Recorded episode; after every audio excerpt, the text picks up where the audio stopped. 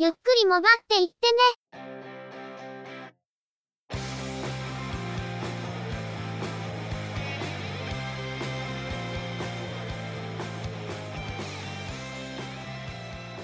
モバイル、通信、IT 関連のニュースや話題などを取り上げて、中の人なりの意見や感想を述べてみたり、製品レビューまがいのことをしてみたり、いろいろと見聞や体験について、お話ししてみるポッドキャストです。ゆくもばのおしゃべりは、合成音声でお送りしています。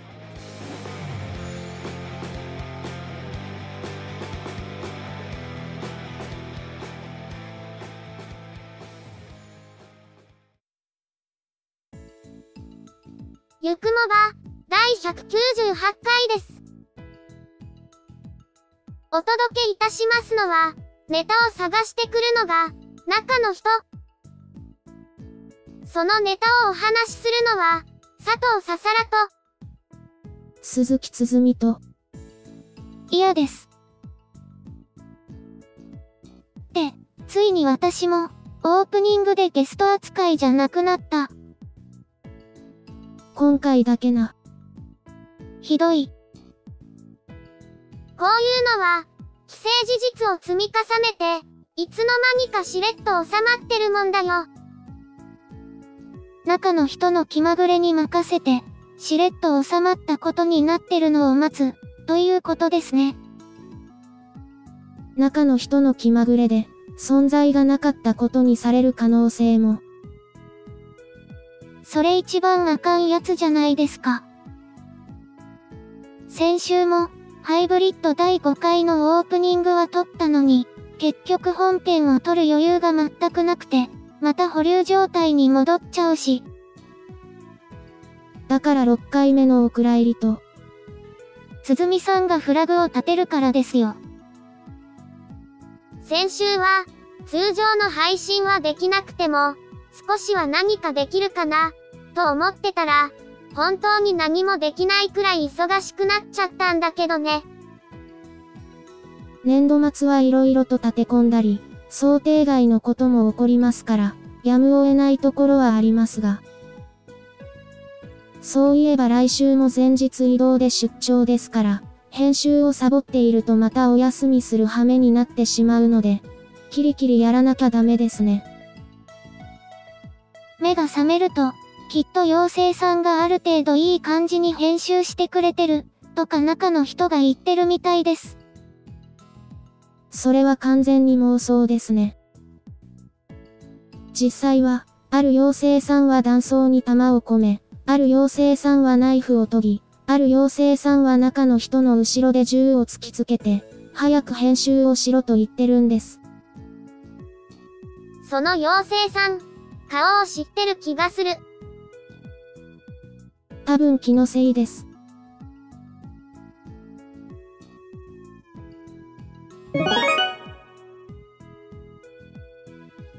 それでは、今回のニュースです。スペインで開催されていた、モバイルワールドコングレスで出品された各種製品やサービスについては、他のポッドキャスト番組や、ニュースサイトで、すでに数多くの情報が出ているようですので、今回はそれ以外の話題にあえて絞ってお届けすることにしました。あしからずご了承ください。トーンモバイルは、保護者向けに見守り関連機能を用意しつつ、iPhone で利用可能な SIM カード、トーン SIM for iPhone を発表しました。2月20日から予約受付を開始しており、4月上旬に提供を開始するとのことです。利用料金は月額1500円で、かけ放題オプションなどが別途用意されます。トーン SIM for iPhone は、iPhone を利用したい子供のニーズに応えつつ、安心して利用できる環境を提供することを狙いとして、リモートで居場所を確認したり、アプリの利用を管理したりできる機能を提供します。他にもフィッシングサイトなどをブロックする機能や、ウェブページをポータル、ニュース、映画などに分類して、カテゴリーの閲覧の可否を、年齢で段階的にフィルタリング設定を行える機能、指定した URL のみを閲覧可能にするホワイトリスト機能などが提供されるとのこと。今後は、トーンモバイルの IP 電話サービスに向けて、過去に詐欺の電話に利用されたことがある電話番号データベースを活用するサービスを提供するとのこと。データベースに登録された番号から電話がかかってくると画面上に警告を表示したり、企業名や店舗名にも対応し、そうしたところからの電話の場合も名前を表示するそうです。対応機種は iPhone 5S、5C 以降で、SIM カードは NTT ドコモのものであることから、au やソフトバンクで販売されたものは SIM ロック解除が必要になります。今回提供される機能は、iOS の構成プロファイルや、アプリを通じて提供されるとのことです。iOS の構成プロファイルの仕様が変更される場合、うまく動かなくなってしまう可能性が今後発生しますが、これについては重要事項として契約時に説明、利用方法などが将来、変更される可能性があると案内する、とのことです。iPhone 向けのサービスは、もともと提供予定であったとのことですが、従来の Android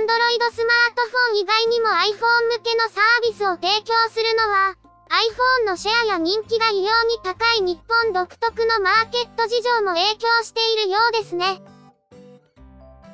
最近、iPhone 向けの SIM カードの提供が相次いでいますが、これまでは日本通信の B モバイル SIM に準拠したサービスが多かったのに対して、トーンモバイルでは従来から提供している NTT ドコモのネットワークを使う SIM カードを提供するとのことなので、これまでは SIM ロックスフリーモデルとソフトバンクで販売されたものにサービスが限定されていたのに対して、利用できる iPhone の幅が広いように感じます。トーンモバイルは、ファミリー向けという切り口で、他の MVNO サービスと比較するとかなり独特のサービスを展開してきていますが、今回のサービスは、学生のニーズを抑えつつも、利用を管理したい親のニーズも満たすという意味で、なかなか考えられたものではないでしょうか。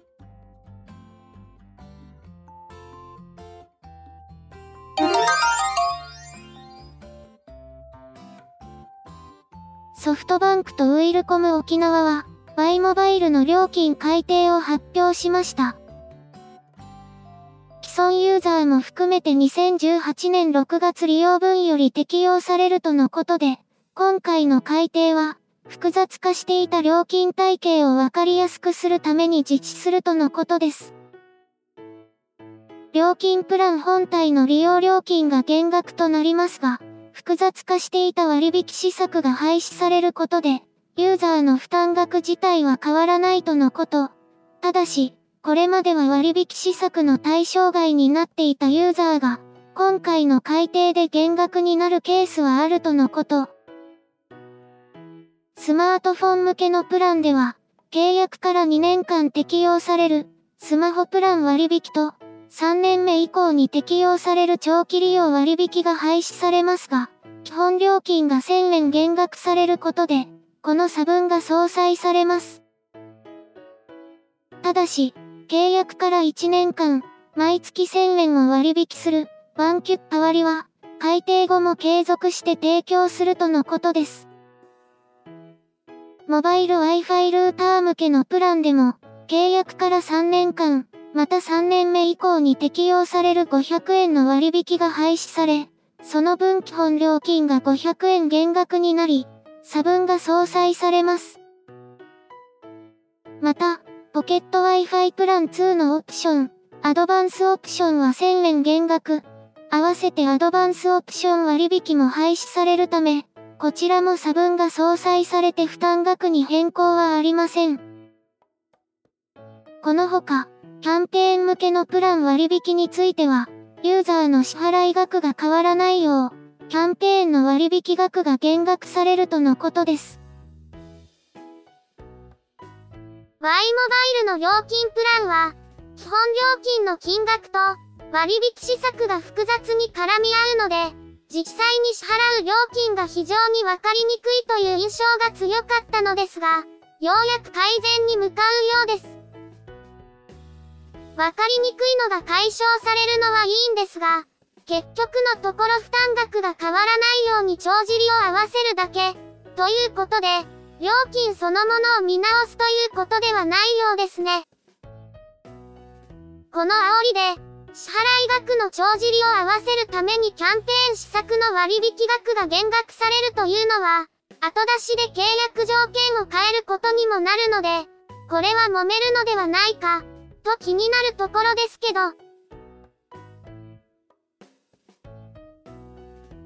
今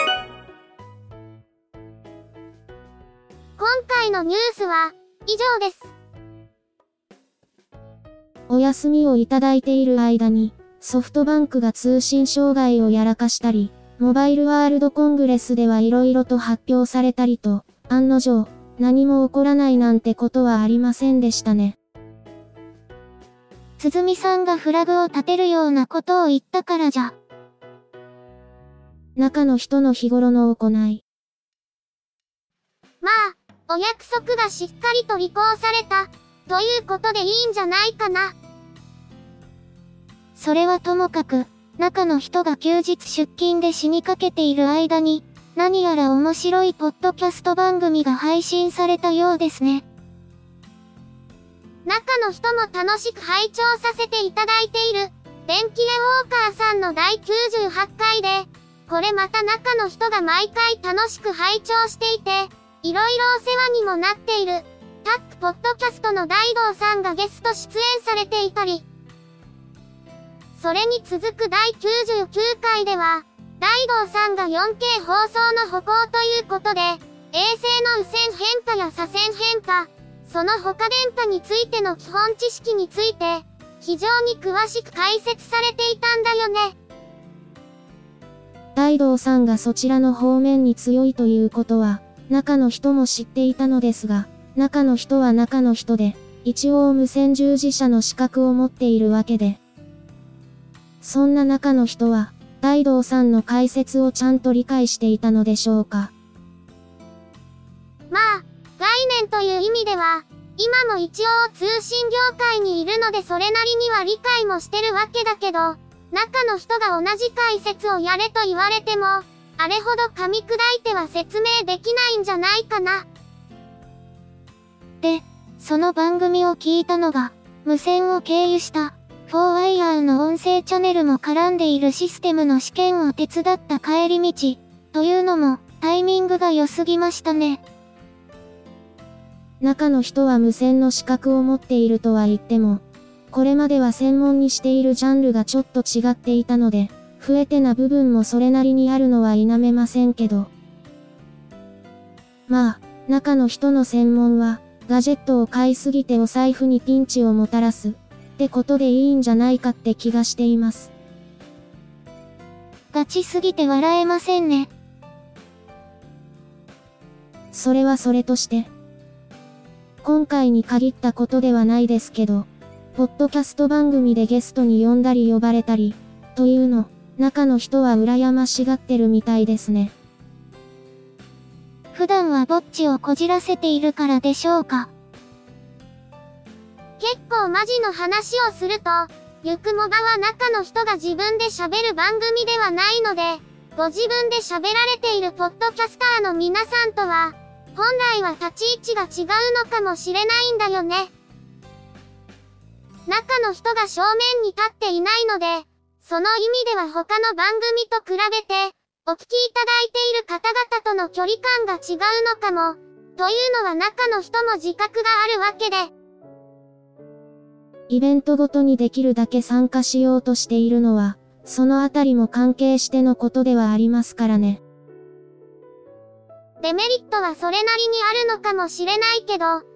とかもうすぐ200回、5年目に突入しようかというところまで続いているんで、とりあえずこのまま、中の人は非、実在系おじさんという立ち位置を続けながら、そこに何かを見出す方がいいんじゃないかと。実在しているのに非実在系おっさんとは、これいかに。バーチャルポッドキャスターとか言うと、バーチャル YouTuber の皆さんにしばき回されそうですし。だんだん何の話をしてたのかわからなくなってます。というかそれ以前の話として、仮に中の人がどこかにゲストで呼ばれたとして、ちゃんと話ができるかすら怪しいじゃない？それどうしようもなくマジの話じゃないですか。だからマジの話をするって言ったじゃん。いろいろ語卓を並べても、一番のハードルは多分そこなんだよ。ひどい。けど、否めない。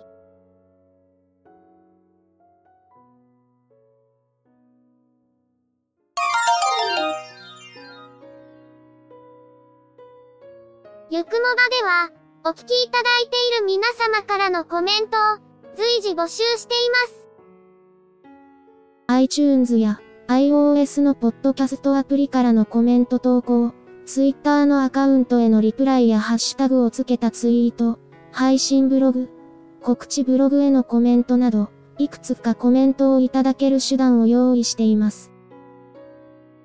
Twitter のアカウントは、yukumoba、ハッシュタグは、シャープ yukumoba です。配信ブログはショーノートに URL を掲載していますが、告知ブログ、ゆっくりもばっていってね、 After the Podcast では、配信の通知のほか、ごく稀にですが、配信に載せられない話や、何かしらゆくもばに関連した記事の投稿がされることもありますね。いずれの方法でいただいたコメントも、中の人は必ず目を通していますが、いただいたコメントについては、ゆくもばの中でご紹介させていただきたいと思っています。内容についてのご意見やご感想、あるいは個人的な体験談など、どうぞお気軽にお寄せください。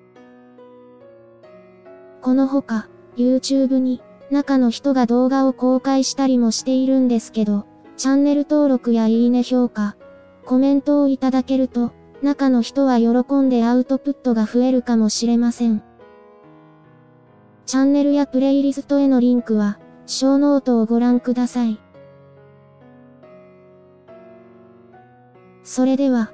今回はこの辺りで失礼させていただきます。また次回、皆様のお耳にかかれますように。ゆっくりもばっていってねは、合成音声の制作に、チェビオ、クリエイティブスタジオを使用しています。構成、編集、その他もろもろ一切が地裁、中の人、AKA、ハイマウント。声は主に、佐藤ささらと、鈴木つづみでお送りいたしました。